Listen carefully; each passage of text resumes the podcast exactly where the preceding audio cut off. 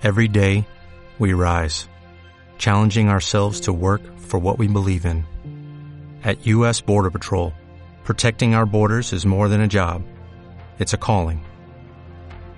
Agents answer the call, working together to keep our country and communities safe. If you are ready for a new mission, join U.S. Border Patrol and go beyond. Learn more at cbp.gov/careers. 2. La presa estaba incrustada entre las colinas tachonadas de árboles, como si fuera un fragmento de una copa gigantesca que se había hecho pedazos. El sol de la mañana iluminaba el valle y sus rayos caían sobre la concavidad grisácea de la presa produciendo un cegador reflejo blanco. Detrás de la presa se extendían las oscuras y frías aguas de un lago cuyo nivel había bajado bastante desde la época en que fue construida la presa. El agua solo llegaba hasta un poco menos de la mitad del inmenso baluarte de cemento, y los bosques circundantes ya habían reclamado más de la mitad de las pendientes que quedaron ocultas por las aguas del embalse en tiempos lejanos. Las embarcaciones de vela amarradas a los muelles formaban una hilera de cuentas a un lado del lago, y las olitas se estrellaban contra el metal reluciente de sus cascos. Los pájaros hendían el aire trazando círculos en el calor del sol que reinaba sobre la sombra de la presa. Uno de ellos se dejó caer en picado y planeó hacia la presa y la carretera desierta que se deslizaba a lo largo de su curvatura.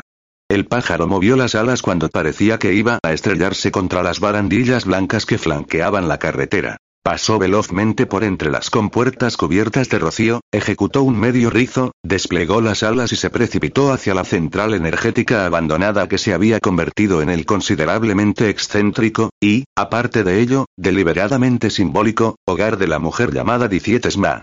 El pájaro siguió bajando a toda velocidad hasta colocarse al nivel del jardín que cubría el tejado, extendió las alas hasta el máximo de su longitud y las movió en un tembloroso batir que hizo presa en el aire y terminó dejándole inmóvil. Sus patas se posaron en un alféizar del último piso de lo que había sido el bloque de oficinas y administración de la presa. El pájaro pegó las alas al cuerpo, inclinó su cabeza oscura como el hollín a un lado y avanzó dando saltitos hasta llegar a la ventana abierta en la que revoloteaban unas cortinas rojas movidas por la brisa. Un ojo parecido a una cuenta de vidrio reflejaba la luz que irradiaba del cemento. El pájaro metió la cabeza bajo los pliegues de la tela que no paraba de ondular, y contempló la habitación sumida en la penumbra que se extendía al otro lado de la ventana. Llegas tarde, murmuró Esma con voz despectiva. La casualidad había querido que pasara junto a la ventana en ese mismo instante. Tomó un sorbo del vaso de agua que llevaba en la mano. Acababa de darse una ducha, y las gotitas parecían perlas esparcidas al azar sobre su cuerpo moreno. La cabeza del pájaro se volvió lentamente para ir siguiendo sus movimientos. Esma fue hasta el armario y empezó a vestirse. El pájaro volvió la cabeza en sentido contrario al anterior y sus ojos acabaron posándose en el hombre que estaba suspendido a algo menos de un metro sobre la base cuadrada que contenía los sistemas de la cama.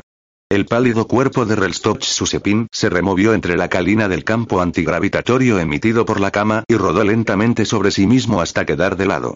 Sus brazos empezaron a deslizarse hacia los lados, pero el campo equilibrador de su lado de la cama se activó, tiró de ellos y los fue impulsando suavemente hasta dejarlos nuevamente pegados al cuerpo. Esma hizo unas cuantas gárgaras y tragó un sorbo de agua. Skafenamtiscau se encontraba a 50 metros de distancia en dirección este. La unidad estaba flotando sobre el suelo de la sala de turbinas, inspeccionando el desorden dejado por la fiesta.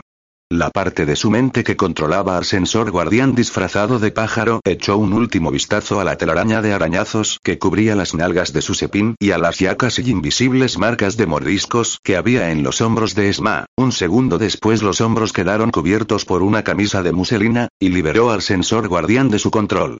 El pájaro lanzó un graznido, saltó hacia atrás apartándose de la cortina y cayó del alféizar estremeciéndose, pero no tardó en desplegar las alas y dejó atrás la reluciente superficie de la presa.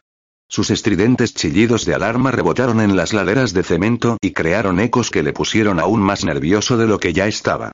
Esma oyó aquella distante conmoción de temor retroalimentado cuando estaba abotonándose el chaleco, y sonrió. ¿Has dormido bien? Preguntó Skafenamtiscau cuando se encontró con ella en la entrada de lo que había sido el edificio administrativo. He pasado una noche soberbia y no he pegado ojo. Esma bostezó, ahuyentó con un gesto de la mano a los gimoteantes Ralphs y les hizo retroceder hacia el vestíbulo de mármol del edificio donde el mayordomo Mykril permanecía inmóvil, sosteniendo un montón de correas en una mano con cara de sentirse bastante a disgusto. Después salió a la luz del sol y se puso los guantes. La unidad le abrió la puerta del vehículo. Esma llenó sus pulmones con el fresco aire matinal y bajó corriendo los peldaños. Los tacones de sus botas repiquetearon sobre las losas de mármol. Subió de un salto al vehículo, torció el gesto mientras se instalaba en el asiento del conductor y accionó el interruptor que controlaba la capota. La unidad se encargó de colocar su equipaje dentro del maletero. Esma dio unos golpecitos sobre los indicadores de batería del salpicadero y tiró del acelerador para sentir el gruñido del motor luchando contra el freno. La unidad cerró el maletero y flotó hacia el asiento de atrás. Esma saludó con la mano a Mykril, pero el mayordomo estaba persiguiendo a un Ralph que intentaba huir por el tramo de escalones que daba acceso a la sala de turbinas y no se enteró. Esma rió, dio gas y quitó el freno. El vehículo salió disparado hacia adelante entre un surtidor de gravilla, se metió por el camino que se extendía debajo de los árboles, esquivando un tronco por escasos centímetros, y cruzó a toda velocidad los pilares de granito que sostenían las puertas de la central con un último bandazo de su parte trasera. Esma aumentó la velocidad y el vehículo se alejó por Riverside Drive. Podríamos haber ido volando, observó la unidad intentando hacerse oír por encima del silbido del aire. Miró a Esma y sospechó que no le estaba prestando ninguna atención. Bajó la escalera de piedra que había junto al muro del castillo, pensando que la semántica de las fortificaciones era claramente pancultural. Alzó los ojos hacia el baluarte en forma de tambor. La calina hacía temblar los distantes contornos de la masa de piedra erguida sobre la colina protegida por varios recintos de murallas más. Esma cruzó la extensión de hierba seguida de cerca por Scafenantiscau y salió del baluarte por una poterna. El paisaje que se extendía ante ella terminaba en el nuevo puerto y los estrechos, donde los barcos se deslizaban en silencio bajo los rayos de sol, siguiendo rumbos que les llevarían al océano o al mar interior. Bastaba con ir al otro lado del complejo de fortificaciones para oír el gruñido lejano con el que la ciudad revelaba su presencia, y la suave brisa que soplaba de esa dirección traía consigo su olor. Esma había pasado tres años allí y para ella el laberinto de edificios y calles siempre sería la ciudad, pero suponía que cada ciudad tenía su olor. Dicietesma tomó asiento sobre la hierba, alzó las rodillas hasta que entraron en contacto con su mentón y contempló los estrechos y los puentes colgantes de la orilla más lejana que permitían acceder al subcontinente. ¿Alguna cosa más? preguntó la unidad. Sí. Habla con el comité de la academia y diles que no podré formar parte del jurado, y envía una carta pidiendo disculpas y algo más de tiempo a Petrain. Frunció el ceño y se puso una mano sobre los ojos para protegerlos de los rayos del sol. Me parece que eso es todo. La unidad se colocó delante de Esma, arrancó una florecita y empezó a juguetear con ella. El xenófobo acaba de entrar en el sistema, dijo. Qué gran noticia, replicó Esma con voz malhumorada. Se lamió la yema de un dedo y lo pasó por la puntera de una bota, para quitarle una motita de polvo. Y ese joven con el que compartiste tu cama acaba de despertar y le está preguntando a Mykril dónde te has metido. Esma no dijo nada, aunque sonrió y sus hombros se estremecieron de forma casi imperceptible. Se acostó sobre la hierba pasando un brazo detrás de la nuca. El cielo era de un color azul aguamarina manchado por las pinceladas blancas de las nubes. Podía oler el perfume de la hierba y el aroma de las florecitas que había aplastado con los pies. Inclinó la cabeza hacia atrás, contempló la muralla negra y gris que se alzaba a su espalda y se preguntó si la dilatada existencia del castillo habría conocido un ataque llevado a cabo en un día tan hermoso como este, y se distrajo pensando si el cielo parecería tan ilimitado y las aguas de los estrechos tan frescas y límpidas en una situación semejante. No estaba segura, pero tenía la impresión de que cuando los hombres luchaban unos con otros tambaleándose y gritando para acabar cayendo al suelo mientras veían cómo el rojo de su sangre manchaba la hierba, hasta las flores debían perder una parte de su colorido y su perfume. La niebla y la oscuridad de la lluvia y las nubes pegadas al suelo parecían ser el mejor telón de fondo para una batalla. Esma pensó que eran el único rotaje capaz de ocultar el vergonzoso espectáculo de la guerra. Se estiró sintiéndose repentina e inexplicablemente cansada, y el fugaz recuerdo de lo que había ocurrido anoche la hizo estremecer, y fue como si tuviera en su mano un tesoro precioso que se le escurría inexorablemente de entre los dedos, pero que estos lograban coger antes de que cayera al suelo gracias a un milagro de destreza y velocidad. Una parte de su ser logró volver a capturar aquel recuerdo evanescente que estaba a punto de perderse en el confuso tumulto de su cerebro. Ordenó a sus glándulas que produjeran un poco de recuerda y lo atrapó, saboreándolo y volviendo a experimentarlo hasta que sintió que su cuerpo se estremecía bajo la luz del sol, y faltó poco para que se le escapara un gemido ahogado. Permitió que el recuerdo se escurriera definitivamente entre los dedos de su mente, tosió y se incorporó lanzando una rápida mirada de soslayo a la unidad, para averiguar si ésta se había dado cuenta de lo ocurrido. Scafenam se encontraba muy cerca de ella, pero parecía absorto en la recolección de florecillas silvestres. Un grupo de niños que supuso serían escolares apareció por el sendero que llevaba a la estación del metro, parloteando y gritando mientras se dirigían hacia la poterna. La ruidosa columna iba precedida y seguida por adultos cuyos rostros mostraban esa peculiar mezcla de cautela, cansancio y calma típica de los maestros y las madres de familia numerosa. Cuando pasaron junto a la unidad algunos niños la señalaron con el dedo, se rieron e hicieron preguntas a los adultos, pero estos se apresuraron a hacerles cruzar el angosto umbral y las vocecitas chillonas no tardaron en esfumarse. Esma se había dado cuenta de que solo los niños reaccionaban de esa forma. Los adultos se limitaban a suponer que esa máquina aparentemente capaz de flotar en el vacío era un truco que no merecía su atención, pero los niños querían averiguar cuál era la naturaleza exacta del truco. Algunos científicos e ingenieros también se habían sorprendido mucho al verla, pero Esma suponía que uno de los lugares comunes adheridos a esas profesiones tan poco prácticas era el que nadie les creyera cuando insinuaban que allí ocurría algo raro.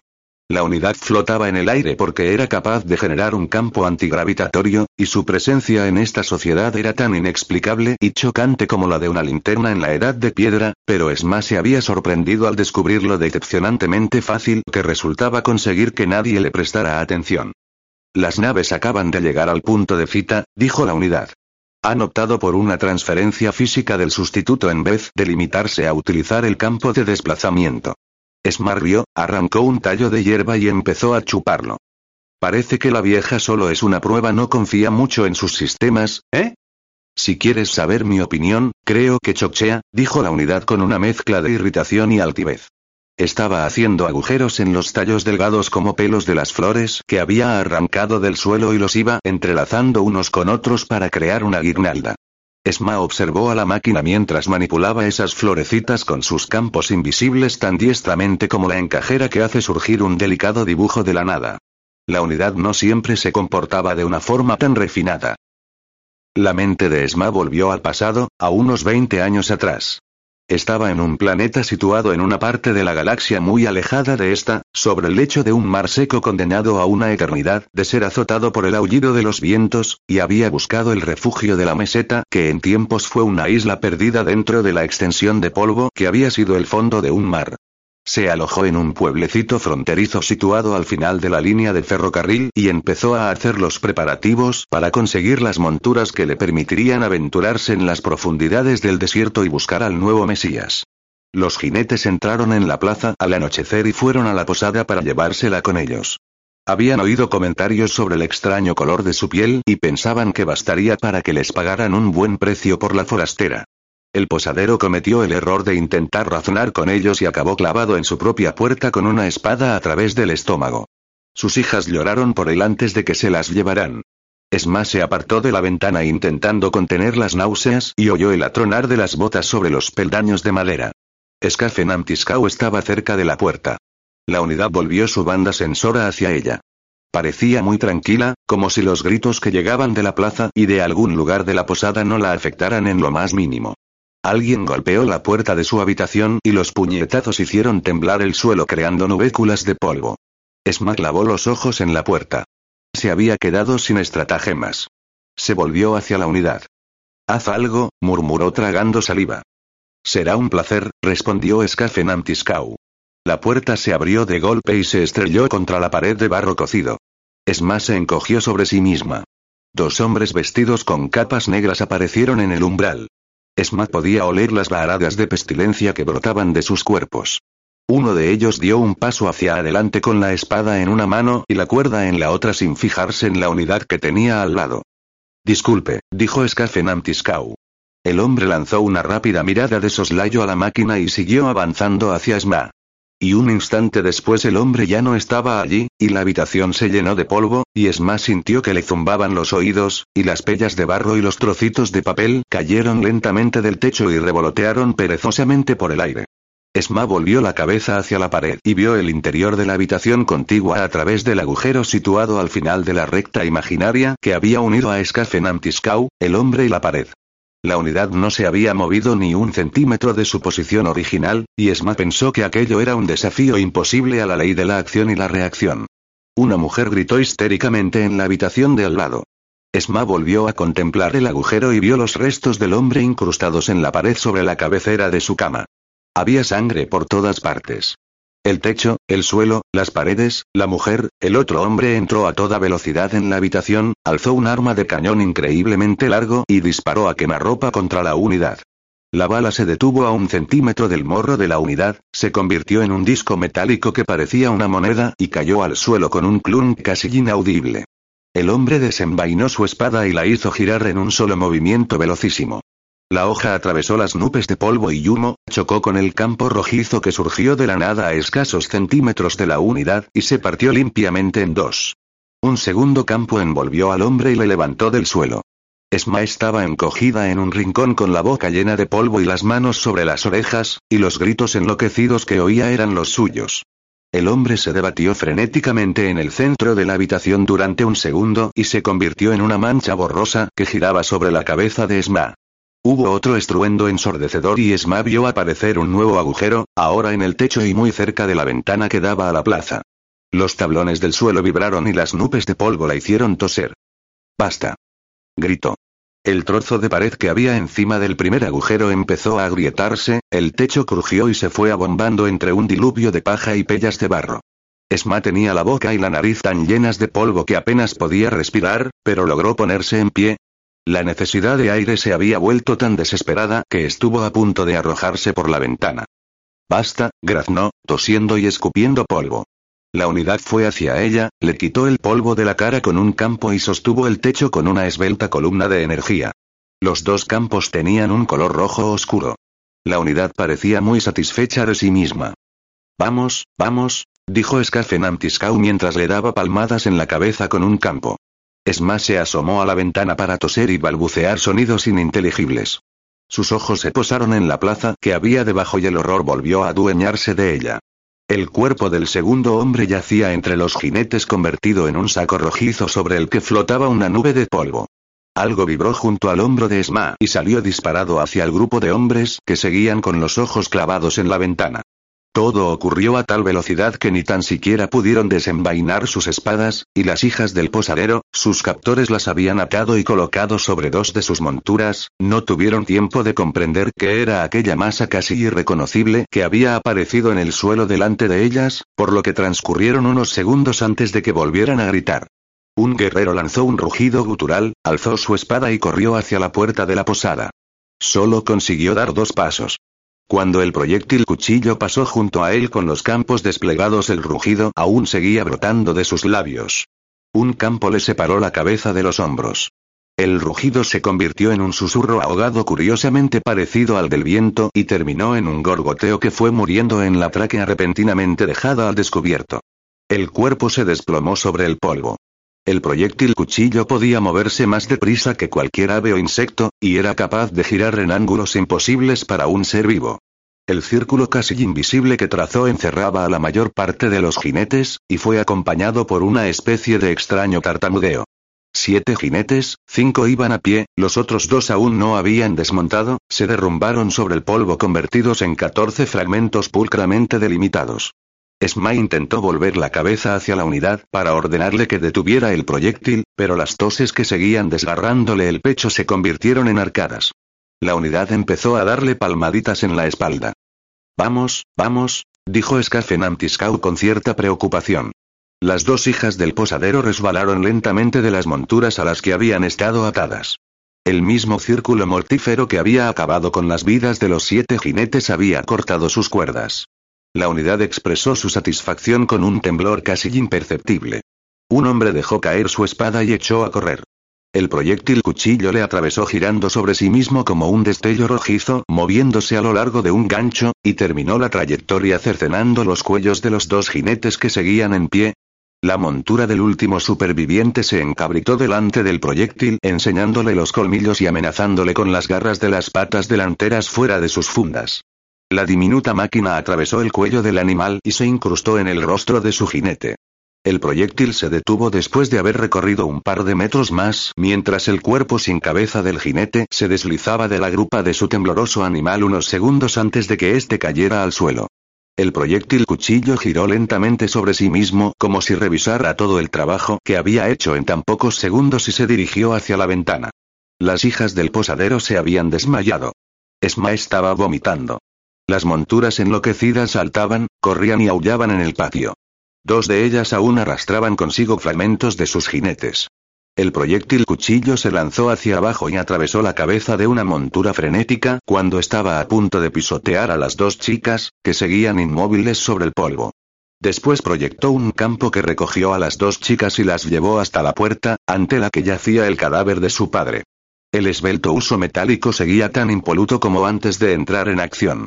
El proyectil fue ascendiendo sin prisas hasta la ventana, esquivando limpiamente los hilillos de bilis que salían de la boca de Esma, y desapareció dentro de Skafenantiskau. Bastardo. Esma intentó golpear a la unidad con los puños. Después intentó darle patadas, y acabó cogiendo una silla que se hizo añicos al chocar con las placas metálicas. Bastardo. Asqueroso bastardo cabrón. Esma, dijo la unidad con voz tranquila.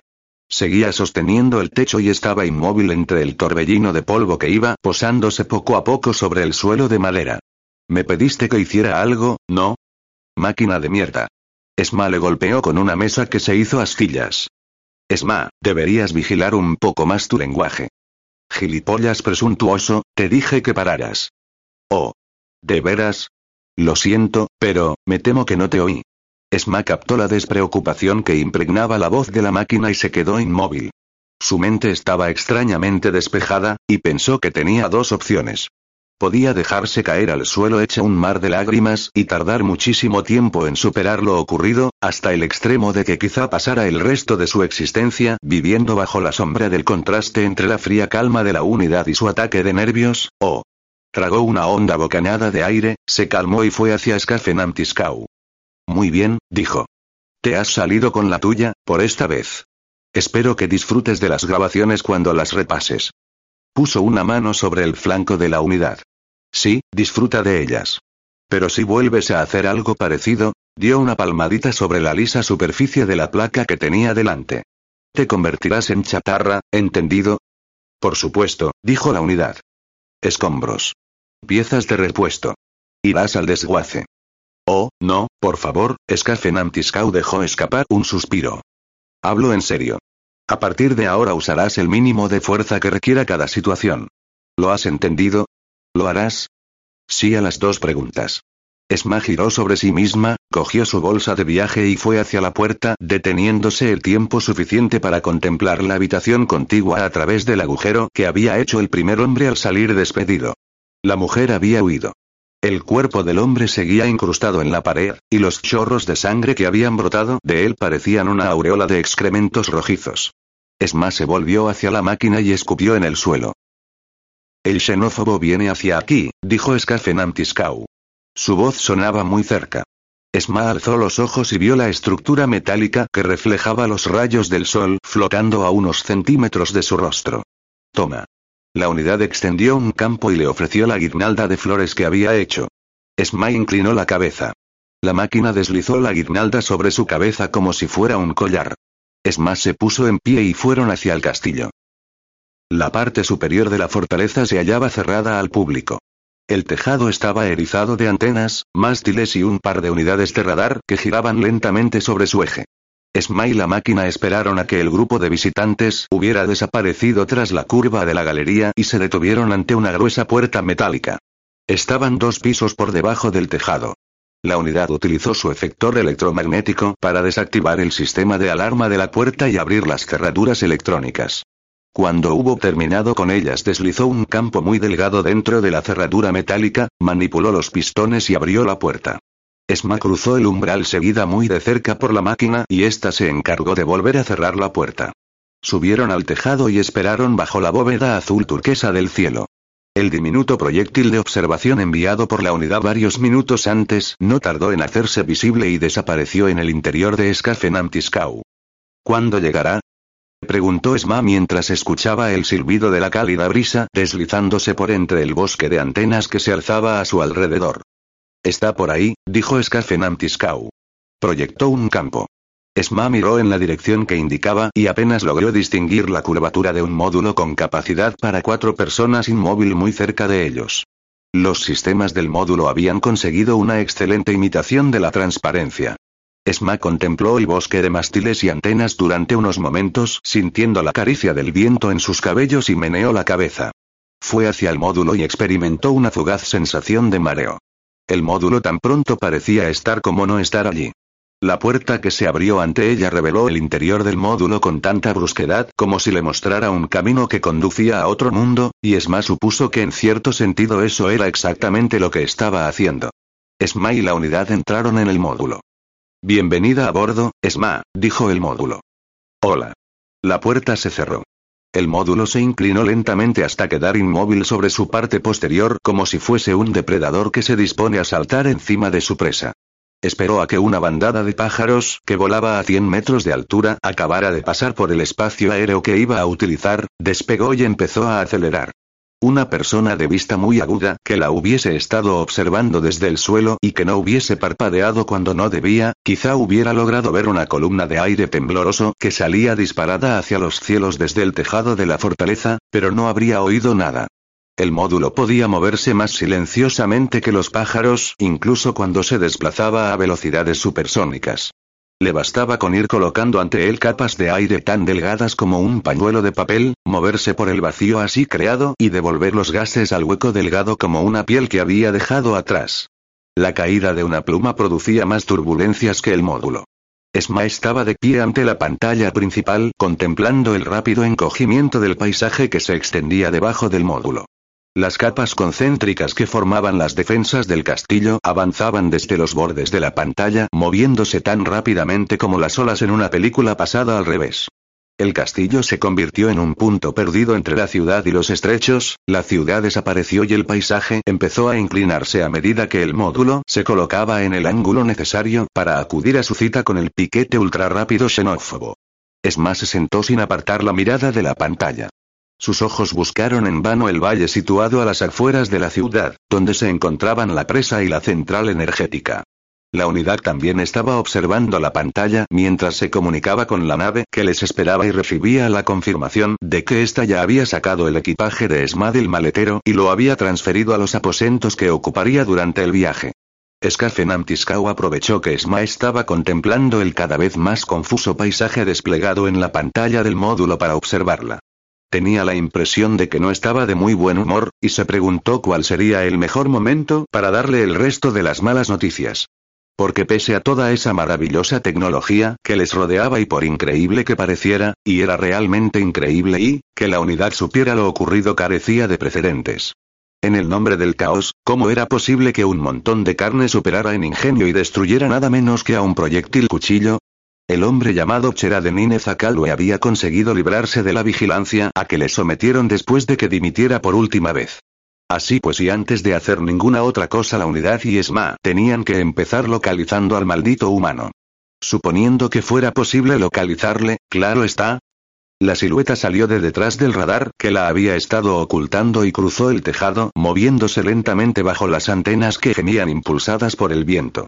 Bajó la escalera de caracol, comprobó que no había nadie al otro lado de la gruesa puerta metálica y la abrió. Un minuto después algo cuyo aspecto exterior era idéntico al de 17 SMA se unió al grupo de visitantes justo cuando el guía empezaba a explicar cómo los considerables avances de la artillería, las aeronaves más pesadas que el aire y los cohetes habían acabado dejando obsoleta a la fortaleza. Shiri. Compartían su nido de águilas con la carroza de gala del mitoclasta, un abigarrado ejército de estatuas y un montón de cofres, cajas y armarios que contenían los tesoros de una docena de grandes casas nobiliarias. Astil Tremerst Kleiber hurgó en el cajón de un armario hasta encontrar una capa que le satisfizo, cerró la puerta del armario y se admiró en el espejo. Sí, no cabía duda de que aquella capa le sentaba estupendamente, hizo unos cuantos giros y movimientos rápidos para admirar las ondulaciones de los pliegues de tela, sacó su rifle de ceremonias de la funda y recorrió la habitación moviéndose cautelosamente alrededor de la gran carroza mientras hacía kishau, kishau. Con la boca y apuntaba el cañón del rifle a cada ventanal protegido por un cortinaje negro ante el que pasaba, su sombra bailaba elegantemente sobre las paredes y se deslizaba por los grises perfiles de las estatuas, hasta que llegó a la chimenea, volvió a guardar el rifle en su funda y se dejó caer sobre un sillón tallado en un magnífico bloque de madera de sangre, procurando que las facciones de su rostro adoptaran la expresión más imperiosa y temible de que eran capaces. Y el sillón se hizo pedazos debajo de él. Cayó sobre las losas del suelo y el arma que colgaba de su hombro se disparó enviando un proyectil al ángulo que había entre el suelo y la curvatura de la pared que se alzaba a su espalda. Mierda, mierda, mierda. Gritó mientras inspeccionaba sus pantalones y su capa. Los pantalones mostraban las señales del golpe y la capa había quedado agujereada por el proyectil. La puerta de la carroza se abrió de repente y alguien salió a toda velocidad por ella chocando con un escritorio y haciéndolo astillas. El hombre solo necesitó un segundo para recuperar el equilibrio y quedar inmóvil presentando el mínimo blanco posible, otra demostración de esa forma de moverse irritantemente marcial que poseía, y el cañón del asombrosamente grande y feo cañón de plasma que sostenía en la mano se alzó apuntando al rostro del aspirante a vicerregente Astil Tremerst Kleiber octavo. ¡Ah! ah. Zakalue. Se oyó chillar Kleiber mientras se tapaba la cabeza con la capa. Maldición.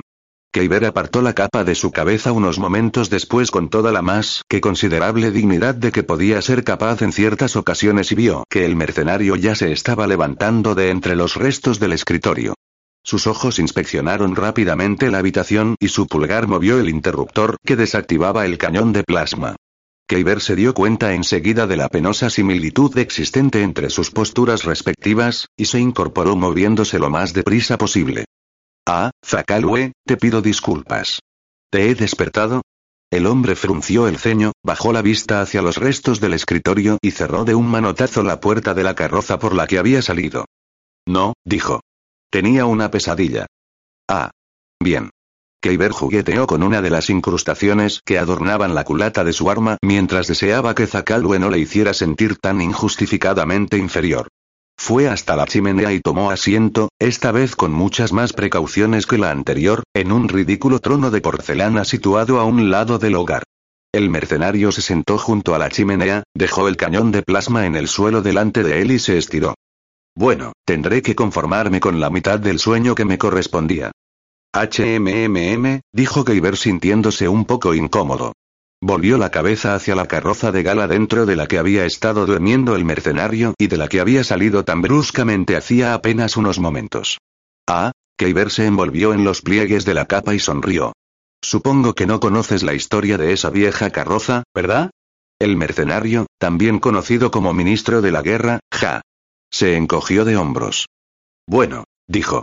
La versión que ha llegado a mis oídos afirma que durante el interregno el archipresbítero le dijo al mitoclasta que podría quedarse con los tributos, ingresos y almas de todos los monasterios sobre los que pudiera levantar su carroza usando un solo caballo. El mitoclasta aceptó el desafío, examinó montones de castillos hasta encontrar este y ordenó construir la torre en la que nos encontramos con dinero prestado por banqueros de otros países. Después cogió a su mejor corcel y lo utilizó para mover un sistema de poleas de lo más eficiente, que hizo la carroza hasta la habitación en que estamos, y luego vinieron los 30 días dorados durante los que reclamó para sí todos los monasterios del país, ganó la apuesta y la guerra resultante acabó con el sacerdocio definitivo. El mitoclasta pagó todas sus deudas y habría tenido un reinado largo y feliz, de no ser porque el mozo de establo que cuidaba del corcel no pudo soportar que el animal muriera de agotamiento después de haber izado la carroza hasta aquí, y le estranguló con la brida manchada de sangre y espuma, que, según la leyenda, se encuentra dentro de la base de ese trono de porcelana sobre el que estás sentado. En fin, eso es lo que he oído contar, clavó los ojos en Keiber y volvió a encogerse de hombros. Keiber se dio cuenta de que tenía la boca abierta y se apresuró a cerrarla. Ah, así que conoces la historia. No, ha sido un tiro a ciegas. Keiber puso cara de no saber cómo reaccionar y acabó soltando una ruidosa carcajada. Infiernos. Eres increíble, Zakalue. El mercenario removió los restos del trono de madera de sangre con la punta de una bota y no dijo nada. Keiber era consciente de que debía hacer algo, y se puso en pie, fue hasta la ventana más próxima, descorrió el cortinaje, abrió los postigos interiores, apartó los postigos exteriores y se quedó inmóvil con un brazo apoyado sobre el alféizar de piedra, contemplando el paisaje que se extendía ante sus ojos. El palacio de invierno estaba asediado. Esparcidas entre las hogueras y zanjas que cubrían la llanura nevada había enormes estructuras de asedio construidas con troncos, lanzadores de proyectiles, piezas de artillería pesada y catapultas capaces de lanzar peñascos inmensos, proyectores de campo y reflectores alimentados por gas, una asombrosa colección de flagrantes anacronismos, paradojas del avance científico y juxtaposiciones tecnológicas. ¿Y eso era lo que los hombres llamaban progreso? No estoy muy seguro de entenderlo, murmuró Keiber. Los jinetes disparan proyectiles teleguiados desde sus sillas de montar. Los reactores son derribados por flechas controladas a distancia. Los cuchillos estallan haciendo más estragos que si fueran obuses y a veces rebotan en armaduras antiquísimas reforzadas por esos malditos proyectores de campos energéticos. ¿Cómo crees que acabará todo esto, Zakalwe? Si no cierras esos postigos y no vuelves a poner el cortinaje negro en su sitio dentro de tres segundos, no tendrás que seguir preocupándote pensando en cómo acabará. El mercenario había empezado a hurgar entre los leños del hogar con un atizador. Ja. Keiber se apartó rápidamente de la ventana, encorvándose sobre sí mismo y tiró de la palanca que controlaba los postigos exteriores. Tienes toda la razón. Corrió el cortinaje y se frotó las manos para quitarse el polvo mientras se volvía hacia el hombre que seguía removiendo los troncos con el atizador. Sí, tienes toda la razón, fue hacia el trono de porcelana y se dejó caer en él. Naturalmente, al señor ministro de la guerra Zakalwe le encantaba fingir que tenía cierta idea de cómo iba a terminar todo. Afirmaba poseer una especie de explicación para lo que estaba ocurriendo, algo relacionado con las fuerzas exteriores, el equilibrio tecnológico y la errática escalada de la brujería militar. Siempre parecía estar haciendo vagas alusiones a temas y conflictos que se encontraban más allá del mero aquí y ahora, e intentaba establecer una francamente risible superioridad basada en el hecho de que no hubiera nacido allí. Como si eso cambiara en algo la realidad de que era un simple mercenario, un mercenario con mucha suerte, desde luego, que había logrado atraer la atención de los herederos sagrados y les había impresionado con una mezcla de hazañas absurdamente arriesgadas y planes más bien cobardes, mientras que la persona a la que había unido su destino, él, Astil Tremerst Kleiber VIII, nada menos que aspirante a vicerregente, tenía a su espalda un linaje de mil años, la ventaja natural que le daba la edad y, sí, maldita sea, se trataba justamente de eso, la superioridad natural de la cuna. Después de todo, ¿qué clase de ministro de la guerra era tan incapaz de delegar sus funciones que se veía obligado a montar guardia en esta torre esperando un ataque que probablemente no llegaría jamás? Vivían tiempos revueltos, desde luego, pero aún así, Keiber volvió la mirada hacia la figura inmóvil que mantenía los ojos clavados en las llamas de la chimenea y se preguntó qué estaría pasando por su cabeza. Esma es la culpable de todo. Ella fue quien me metió en este jaleo, miró a su alrededor y contempló la confusión de muebles y objetos que abarrotaban la estancia. ¿Qué tenía que ver él con idiotas como Keiber, con toda esta chatarra histórica o con nada de cuanto le rodeaba? No se sentía parte de aquello, no podía identificarse con esas cosas y no les culpaba demasiado por no hacerle caso. Suponía que al menos tendría la satisfacción final de saber que les había advertido, pero eso no era algo que pudiera calentarte en una noche tan fría y lúgubre como la que estaba viviendo. Había luchado. Había arriesgado su vida por ellos, había conseguido salir triunfante en algunas acciones de retaguardia francamente desesperadas y había intentado explicarles lo que debían hacer. Pero cuando le escucharon ya era demasiado tarde y el limitado poder que le concedieron llegó cuando la guerra ya estaba prácticamente perdida. Pero, naturalmente, no podían hacer otra cosa, ¿verdad? Eran los que mandaban, y si toda su forma de vida acababa desvaneciéndose, porque uno de los dogmas por los que se regían decía que las personas como ellos siempre sabían hacer la guerra mejor que el extranjero o el súbdito más experimentado, bueno, entonces la injusticia quedaba automáticamente eliminada y el final se encargaba de saldar todas las cuentas pendientes. Y si ese final significaba sus muertes, que murieran. Mientras tanto y mientras duraran los suministros, ¿podía haber una situación más agradable que la actual? Se acabaron las caminatas y el pasar frío, los terrenos fangosos que apenas llegaban a la categoría de campamentos, las letrinas al aire libre, la tierra devastada a la que era imposible arrancar algo con que alimentarse, no había mucha acción y eso quizá acabara poniéndole nervioso, pero la falta de acción quedaba más que compensada por el hecho de que estar allí le permitía calmar el nerviosismo de las nobles damas que también habían quedado atrapadas en el castillo. Y las zonas más propensas al nerviosismo eran muy agradables de rascar, desde luego, y, aparte de eso, en lo más profundo de su corazón sabía que algunas veces el hecho de no ser escuchado podía considerarse una auténtica bendición. El poder traía consigo las responsabilidades. Siempre cabía la posibilidad de que esos consejos a los que no se había hecho caso fuesen acertados, y llevar a la práctica cualquier plan siempre exigía un cierto derramamiento de sangre. El mercenario prefería que fuesen otras las manos manchadas. El buen soldado obedecía las órdenes que se le daban, y si tenía una pizca de sentido común nunca se ofrecía voluntario, y menos para cualquier aventura que pudiese terminar en un ascenso. Ja, dijo Geiber meciéndose de un lado a otro en el trono de porcelana. Hoy hemos encontrado más semillas. Oh. Me alegro. Yo también. La mayor parte de patios y jardines ya estaban siendo utilizados como pastos, y se había llegado al extremo de quitar los techos de los salones que tenían menos importancia arquitectónica para plantar hierba en ellos. Si no acababan hechos pedazos, en teoría eso podía permitirles alimentar a una cuarta parte de la guarnición del castillo durante un tiempo indefinido. Keiber se estremeció y se tapó las piernas con los pliegues de la capa. Este castillo es muy frío, ¿no te parece que es muy frío, Zakalwe? El mercenario se disponía a contestar cuando vio entreabrirse la puerta que había al otro extremo de la estancia. Su mano fue rápidamente hacia el cañón de plasma. ¿Va, va todo bien? preguntó una voz femenina. Volvió a dejar el arma en el suelo y sonrió al rostro de rasgos delicados y piel bastante pálida que acababa de asomar por el umbral. La larga cabellera negra que lo enmarcaba caía en una línea vertical que seguía el contorno de la jamba de madera adornada con tallas y remaches. Ah, Neinte. exclamó Keiber. Irguió el cuerpo lo estrictamente necesario para saludar con una reverencia a la joven, la princesa. Y que, técnicamente al menos, aunque eso no excluía que en el futuro pudieran darse relaciones más productivas e incluso lucrativas, había sido confiada a su custodia. Entra, oyó que decía el mercenario. Maldito descarado, siempre estaba tomando la iniciativa. ¿Quién creía ser? La joven entró en la habitación recogiendo los pliegues de su falda delante de ella. Creí oír un disparo, el mercenario se rió.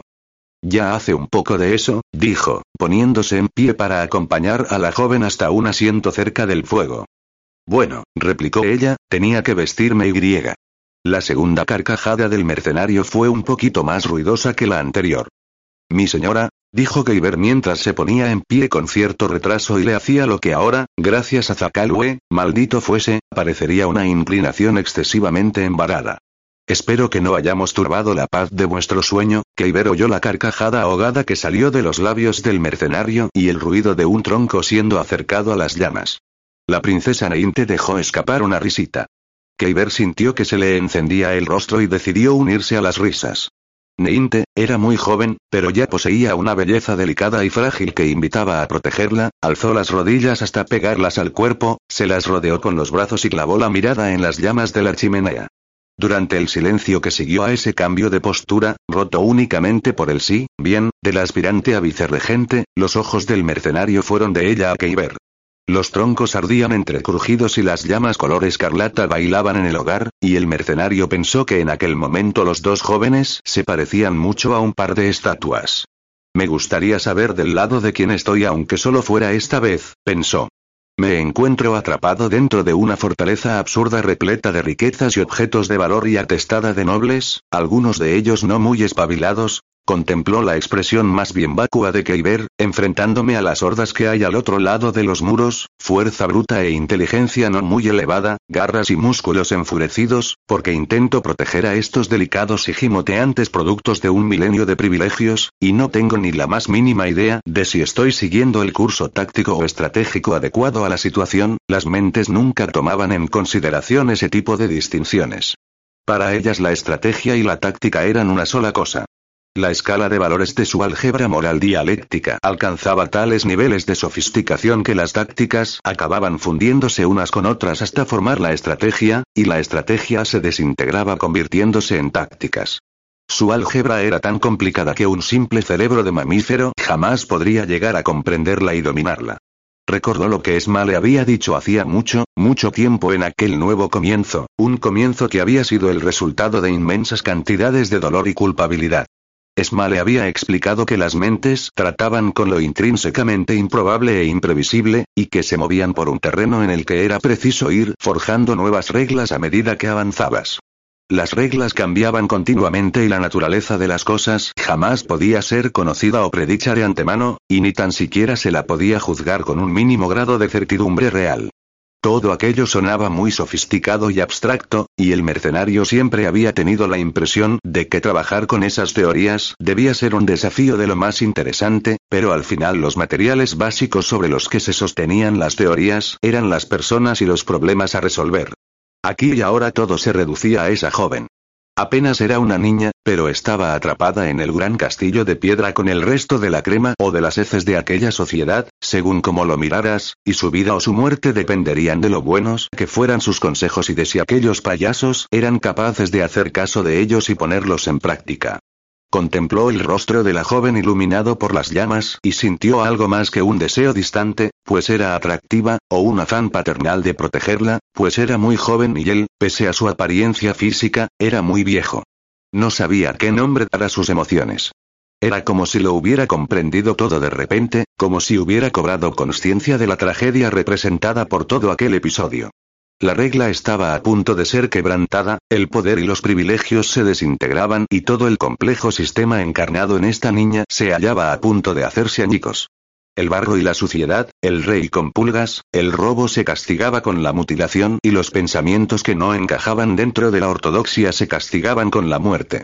La tasa de mortalidad infantil era tan astronómicamente elevada como infinitesimalmente reducida la esperanza de vida, y todo aquel horrendo paquete de injusticias estaba envuelto en un manto de riquezas y ventajas concebidas para mantener el oscuro dominio que quienes gozaban del conocimiento ejercían sobre los ignorantes, y lo peor de todo estaba en la pauta, en la repetición y la gran cantidad de variaciones retorcidas sobre el mismo tema depravado que se daban en tantos sitios distintos. Su mente volvió a esa joven a la que todos llamaban princesa. ¿Moriría? El mercenario sabía que el curso de la guerra no les estaba siendo muy favorable, y la misma gramática simbólica que le ofrecía la perspectiva del poder si las cosas iban bien dictaba igualmente el que se pudiera prescindir de ellas si iban mal. El rango exigía su tributo. Y el desenlace del conflicto sería el encargado de escoger entre la reverencia obsequiosa o la puñalada por la espalda. Observó su rostro a la parpadeante claridad de las llamas y se la imaginó convertida en una anciana. La vio encerrada en una mazmorra de paredes viscosas, aguardando a que ocurriera algo y aferrándose a las esperanzas vestida con una tela de saco y con el cuerpo cubierto de piojos, la cabeza afeitada, los ojos dos agujeros oscuros en la piel maltrecha y, finalmente, vio como la sacaban de su encierro un día en que la nieve caía del cielo para clavarla a una pared con flechas o balas, o para que se enfrentara al filo helado del hacha blándida por el verdugo. Naturalmente, también cabía la posibilidad de que todas esas imágenes fueran demasiado románticas.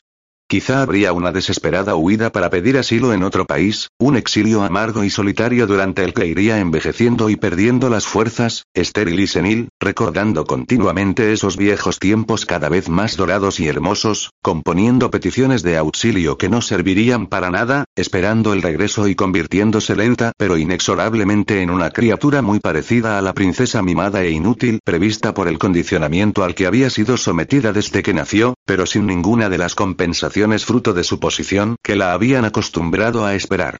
Comprendió que la joven carecía de significado, y el comprenderlo le entristeció.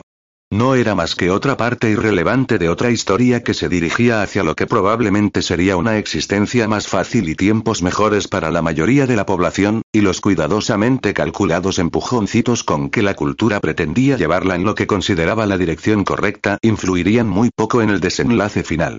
El mercenario sospechaba que el aquí y el ahora no tenían reservado nada demasiado bueno para la joven.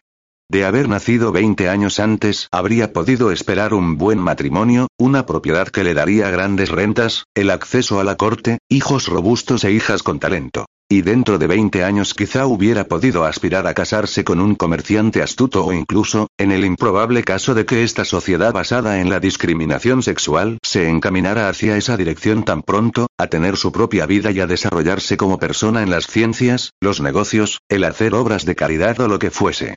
Pero probablemente lo único que la esperaba era la muerte. La torre de aquel gran castillo se alzaba como un risco de color negro sobre las llanuras nevadas, la fortaleza asediada era hermosa e imponente y contenía todos los tesoros de un imperio, y allí estaba él, sentado junto a los troncos que ardían dentro de una chimenea con una princesa hermosa y triste a muy poca distancia, pensó que hubo un tiempo en el que solía soñar con esas historias cómo las anhelaba, con qué desespero quería verlas convertidas en realidad, me parecían la misma esencia de la vida, la materia prima de que estaba hecha.